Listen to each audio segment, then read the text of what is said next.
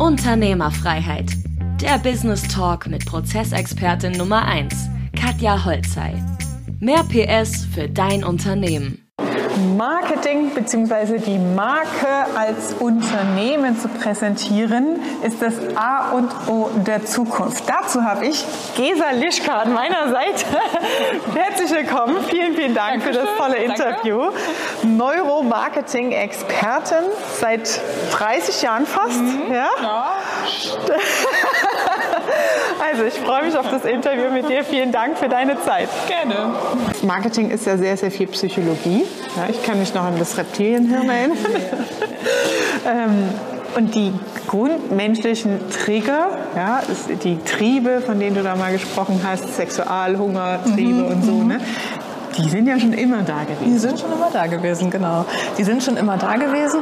Der Unterschied ist, glaube ich, dass wir erst seit, naja, so 10, 15 Jahren bildgebende Verfahren haben, nämlich im FMRT, wo wir genau nachweisen können, was im Gehirn tatsächlich auf welchen Arealen passiert. Mhm. Die Mechanismen waren schon immer gleich. Deswegen hat Werbung auch schon immer funktioniert. Mhm. Aber es gab ja diesen berühmten Satz, ne, ich 50 Prozent meines Werbebudgets sind zum Fenster rausgeschmissen. Ich weiß leider nicht welche. Heute wissen wir welche. Es jetzt messbar ist. Heute ist es messbar, ja. genau. Heute können wir das ziemlich genau sagen. Früher konnten wir das nicht. Früher hat Werbung auch schon funktioniert, aber oft eben auch nicht. Ne? Mhm. Durch halt Online-Marketing und die digitalen Tools halt. Durch die digitalen Tools, aber auch durch so wissenschaftliche Studien, dass wir eben diese impliziten Assoziationstests machen oder dass wir Menschen eben in so ein FMRT schieben und mhm. gucken, welche Areale tatsächlich aktiviert werden. Vom Hirn. Vom Hirn. Ja. Wenn wir ihnen bestimmte Verpackungen zeigen oder bestimmte Designs und da kann man relativ genau sehen, ob das Belohnungsareal und das Entscheidungsareal getriggert werden und das ist wie eine Kaufzusage. Krass. Aber das ist ja dann, ist das immer noch Marketing, normales Marketing oder ist es dann Marketing, Marktforschung mehr? Ja, gute Frage. Ich würde jetzt sagen, es ist Neuromarketing mhm. und ähm, ich würde auch sagen, dass man eigentlich diese Insights immer braucht, um gutes Marketing machen zu können. Machen, ja. Also eigentlich, wenn ich das nicht weiß, dann arbeite ich ja so ein bisschen im Rateraum. Das stimmt. Also da muss ich auch wirklich sagen, aus eigener Erfahrung, wir haben ja letztes Jahr mit einer professionellen Marketingagentur unser Rebranding gemacht. Mhm. Ja, meine, mein erstes Logo, aber ja, würde ich auch jedem Gründer immer noch so sagen, mach halt was, damit du Erst loslegst, genau. damit du dich verzettelst mit genau. Schick und Design und so. Ne? Und dann kannst du dir so eine Agentur leisten. Ähm, und das war so klassisch blau, ja, so richtig schwarz-dunkelblau und so. Und dann fand ich das mega spannend, diese Erfahrungen, vor allem, das sagt ihr dann auch als Experten, die Wirkung, diese Psychologie ja. im Unterbewusstsein. Ne? Das wurden die Kunden befragt und so, nee, die hat ja die Powerfrau und ne? Und dann kam, ne, es wird rot. Ja. so, so, jetzt immer abgekürzt, ja. aber auch so richtig mit Befragungen und dann Auswertungen und Kennzahlen mhm. und dass man dann halt auch nach Farbcodes und Formen sogar Absolut, auch und, genau. und auch Schriftart mhm. belegt, was bedeutet das im Unterbewusstsein, was kommt beim Menschen eigentlich an. Ne? Mhm. Und dessen war ich mir zum Beispiel gar nicht bewusst. Ja, sind sich ganz viele sind sich dessen ja noch nicht bewusst. So. Deswegen ist auch so meine Mission, dass ich denke, oh, jedes Unternehmen in Deutschland muss Neuromarketing als Standardtool irgendwie haben, ja. ne, weil das macht so einen Unterschied. Wir haben eine Studie gemacht, da haben wir auch eine Marke gelauncht für die TUI und wir haben äh, die Studie dann im, das alte Logo eine Untermarke mit dem, von TUI. Eine Untermarke von der TUI, genau. Mhm. Das alte Logo mit dem neuen Logo ähm, getestet und nur wenn man die Logos vergleicht, hatten wir auf dem neuen höhere Zahlungsbereitschaft irgendwie. Krass. Also nur weil wir so ein bisschen an der Typografie verändert haben. Und dann denkt man dann ja, okay, da hat jetzt eine Agentur viel Geld verdient, damit sie hier ein bisschen die Typo ändert. Ja. Ähm, höhere Zahlungsbereitschaft bei den Kunden Krass. sofort. Ja. Ich habe, was ich wahrgenommen habe am Markt, ist Douglas zum Beispiel auch. Ja. Die haben ein Rebranding gehabt, ne, von dieser fetten Schrift mhm. in viel dünnere. Mhm. Sind das auch solche Effekte, die dann dahinter stehen? Also ich kann nicht bei jedem Rebranding sagen, ob mhm. die das auch so getestet haben. Mhm. Oft ist das ja auch, damit sie im digitalen Raum besser funktionieren. Mhm. Ähm, aber sinnvoll wäre es schon, sie hätten das getestet. Ja. Weiß ich allerdings bei Douglas weiß ich das nicht, ob das der Fall ist. Wie überzeugt man denn jetzt oder ihr als Marketingfirma natürlich auch eure Kunden oder die, die anfragen, die wissen ja schon, dass sie was brauchen, aber wie mhm. überzeugt man jetzt sag ich mal, Unternehmer, mittelständische Unternehmer für Marketing jetzt mal ein bisschen Geld auszugeben. Und gerade so eine Branding-Kampagne, eine Markenkampagne, Markenaufbau, haben wir ja auch äh, gehört mhm. bei dir, Marke ist das A und O. Es ist das Differenzierungsmerkmal ja. am Markt, vor allem auch für die Zukunft. Mhm. Und ähm, auch das Wertschöpfungsmerkmal, das ist ja auch so wichtig. Ne? Also mhm. Wert entsteht durch Marke. Also ich habe einen viel größeren Hebel, wenn ich in Marke investiere, als wenn ich in Performance investiere. Ja. Das klappt bloß keiner, weil man Performance halt sofort messen kann. Ja. Ich habe sofort einen Effekt. Marke kostet erstmal Geld und ich habe einen Langzeiteffekt noch. Und wie mit Zinseszins. Ja, und Versteht wie, auch kein wie geht, kommt man da, überwindest du da Widerstände? Was sind da deine Argumentationsgründe? Aufklärung. Aufklärung. Ja, ich rede viel mit Kunden und ähm, ich erkläre ihnen genau in solchen Vorträgen irgendwie, warum das so ist, wie das funktioniert und nach und nach erzählen wir da auch eine, ja, zahlt sich das auch aus. okay, also mehrere Touchpoints, Überzeugungspunkte. Ja, auf jeden Fall. Mhm. Okay, und ähm, was ist so deine Zukunftsprognose? Äh, wo geht die Reise hin? Ähm, ich glaube, dass ganz viel über künstliche Intelligenz passieren wird in mhm. Zukunft. Ich glaube, dass viele Arbeitsplätze im klassischen Marketing wegfallen werden, weil sie durch künstliche Intelligenz ersetzt werden zum können. Beispiel? Boah, Texter zum Beispiel. Mhm.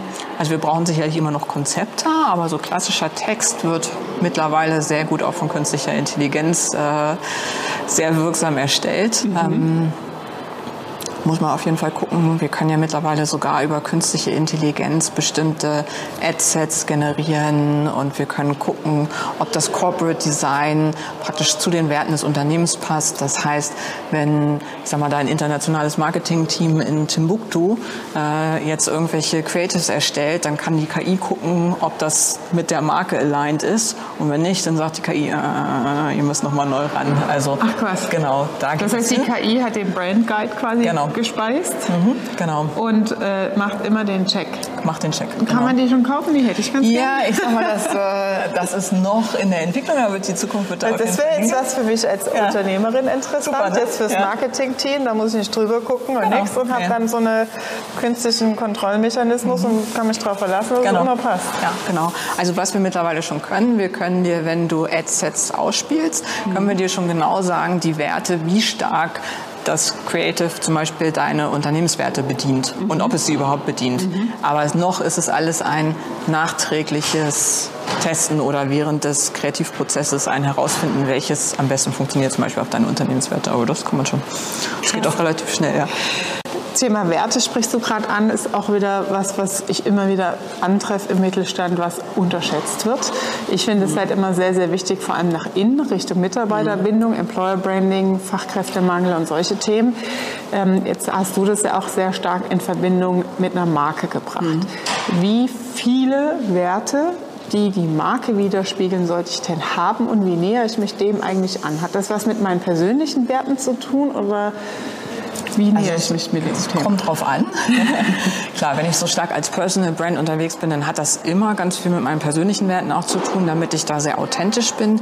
Wenn ich als Konzernmarke eher aufgestellt bin, ähm, dann hat das irgendwann nicht mehr viel mit persönlichen Werten zu tun. Und dann ist es halt auch so, dass ich gucken muss, wie transportiere ich das glaubhaft an die Mitarbeiter, damit sie auch danach handeln können. Weil natürlich haben Mitarbeiter ihre eigenen persönlichen Werte, mhm. die als Handlungsmaxime irgendwie natürlich mhm. gelten. So, das heißt, ich bin immer so ein bisschen kritisch, wenn ich sage, ähm, dieses deutsche Werteverständnis, weil wir da oft bei meinen moralischen Werten mhm. sind. Und ich gebe meinen Kunden oft mit auf den Weg, wenn ihr von Werten redet, sprecht vielleicht eher von Prinzipien. Mhm. Ne? Das, das, ist stimmt, das, wie ja. wir das hier so machen. Weil man, genau, mhm. weil man sich dann da eher mit also ähm, auch als Mitarbeiter eher sagen kann, okay, das ist ein Prinzip, das gilt hier, so handeln wir hier. Das muss nicht im Kontrast zu meinen persönlichen Werten stehen. Und dann komme ich nicht in diesen persönlichen Konflikt. Ähm, und das ist immer, wenn wir ein Rebranding vornehmen für Firmen oder eine Repositionierung, dann sage ich immer, okay, dann habt ihr jetzt schöne neue Logos und schöne neue Creative-Formen, alles toll. Und jetzt ist der Zeitpunkt, wo die meisten von euch ganz viel Geld zum Fenster rausschmeißen weil sie nämlich ihre Mitarbeiter nicht mehr mitnehmen. Und Markenrepositionierung ist immer ein interner Change-Prozess.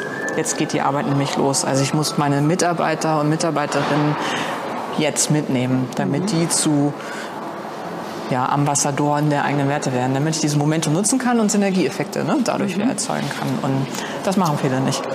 Und wie viele Werte brauche ich da so als Unternehmen? Ich hätte da jetzt gar nicht so eine Zahl, dass ich sage, ähm, ich habe da eine Anzahl.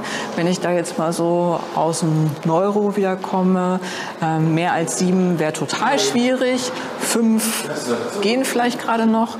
Ähm, drei ist immer eine super Zahl, weil ich drei sofort nennen merken kann. Ja. Genau. Mhm. Genau. Und deswegen würde ich einfach gucken, okay, was habe ich überhaupt als Unternehmen? Ich merke das oft, wenn Unternehmen zu viele Werte haben, dass sie sie nicht auf die Straße kriegen, weil wir wieder das Problem haben, es wird keine Neuroautobahn angelegt, sondern überall nur Trampelpfade. Mhm. Ja. Krass. Also weniger ist dann mehr an der Stelle. Auf jeden Fall. Okay. Oder dass man vielleicht sagt, ich fange erstmal an, einen Wert mich darauf zu konzentrieren und den stark zu leben und mhm. dann vielleicht den nächsten irgendwie auszubauen. Das geht auch, dass man das schrittweise. Dass man sagt, ich fokussiere mich erstmal darauf, nehme die Mitarbeiter mit und erkläre ihnen, was wir darunter verstehen. Und wenn ich das so ein bisschen etabliert habe, dann den nächsten. Krass. Mhm. Also kann ich mir auch Zeit lassen. Ja, man darf sich auch mal entspannen. ja. ja. Wie, was würdest du sagen, äh, als Marketingagentur, worauf sollte ich achten bei der Auswahl? Weil ich sehe jetzt auch, äh, was ihr macht und ich sehe es bei unserer auch. Es ist ja oftmals eigentlich eine Begleitung über einen längeren Prozess. Du hast jetzt mhm. ja auch gerade gesagt, der Markenaufbau braucht viel Zeit. Ähm, worauf sollte ich dann achten, wenn ich mich einer Agentur widme oder jemanden aussuche, wo ich sage, okay, äh, da lasse ich mich jetzt drauf ein? Also wenn ich da ganz ehrlich darauf antworte, dann würde ich immer gucken, sitzen die gemeinsam mit mir in einem Boot. Mhm. Also habe ich eine Dienstleistermentalität und eine Kundenbeziehung oder sage ich, okay, wir steigen gemeinsam ein, wir begeben uns gemeinsam auf die Reise und wollen gemeinsam ein gutes Ergebnis erzielen. Und das gilt genauso andersrum. Mhm. Wir wollen nicht so gerne mit Kunden zusammenarbeiten, die sagen, oh, ihr seid jetzt unser Dienstleister, macht mal, mhm. sondern wir erwarten auch, dass die mit uns ins Boot steigen und mhm. sagen, okay, wir rudern jetzt gemeinsam, um das Ding, um Fahrt aufzunehmen. Ja. Das kann man ja aber am Anfang in der Akquise manchmal gar nicht so genau festmachen. Habt ihr dann äh, Exit-Kriterien für euch mal definiert? Ja. Mhm. Wir haben auch Joker, also jeder von unserem Projekt mit äh, Projektmanagern und Projektmanagern, die dürfen auch irgendwann einen Joker ziehen und sagen, äh, mag ich nicht mehr. Ja? Und dann wechseln wir, also Intern? sagen wir erstmal so, wir wechseln erstmal und sagen, okay, wir mhm. müssen hier mal was shiften irgendwie so, ähm, weil es menschlich einfach manchmal nicht passt. Und das ist gar nicht böse gemeint, sondern manchmal versteht natürlich. man sich nicht richtig genau. Es ja. ist einfach natürlich und dann wechseln wir einmal durch. Und wenn wir dann merken, oh, es knirscht immer noch, dann ja, hat viel so mit Kommunikationsstil und so zu tun, das, Wertschätzung. Ich finde ne? es aber sehr gut, dass ihr das macht und auch praktiziert, ja. ne? weil ähm, viele Unternehmer haben dadurch, dass sie halt noch nicht im Online-Marketing und in dieser neuen Welt angekommen sind, für sich die Positionierung nicht klar haben, haben so diesen Gesamtwarenladen. Mhm. Ja?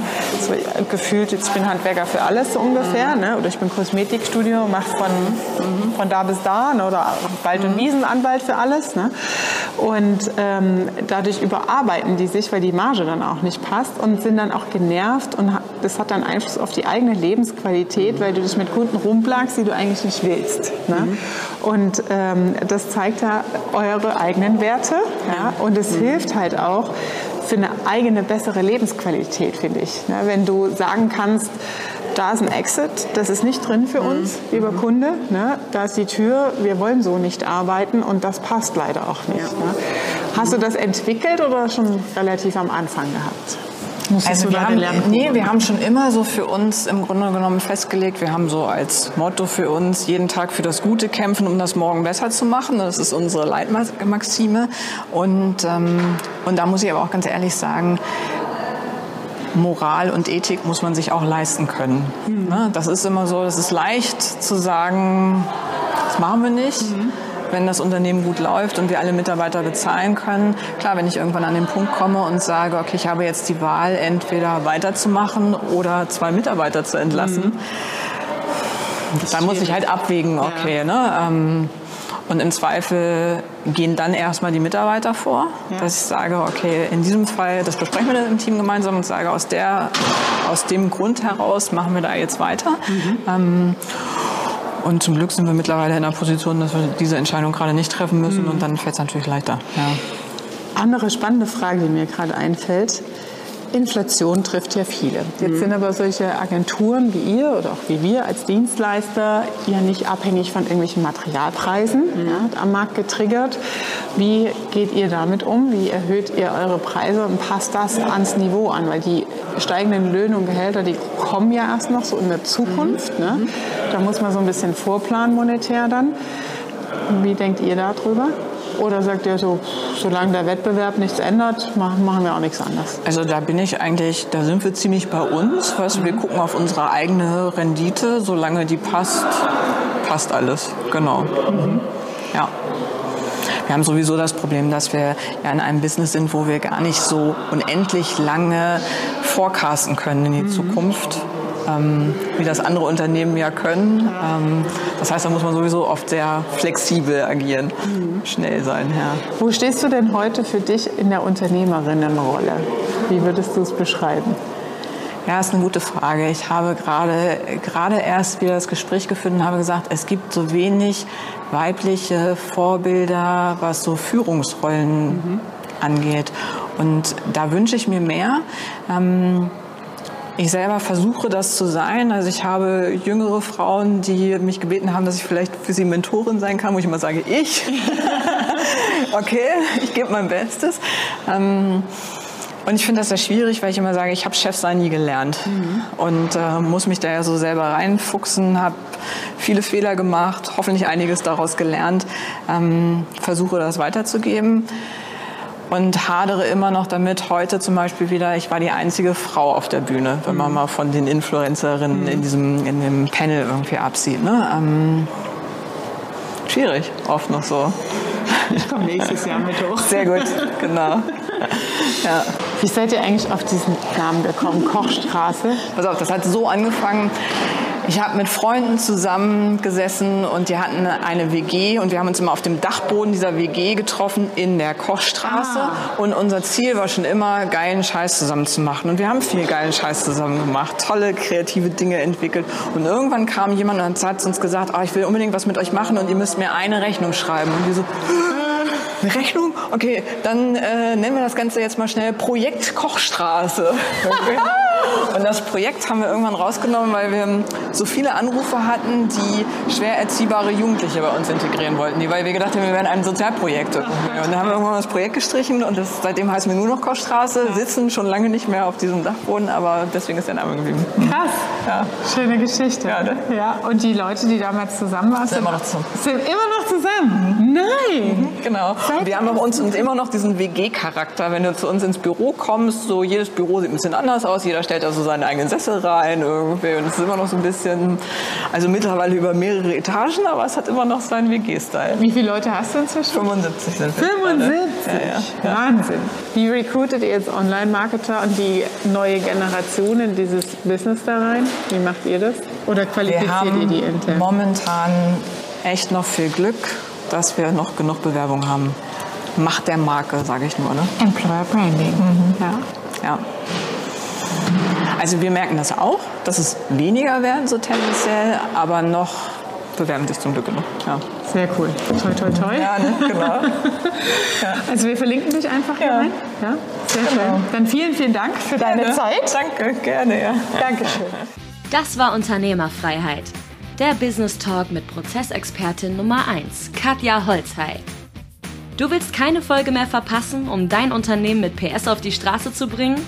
Dann abonniere jetzt den Podcast und folge Katja auf Instagram.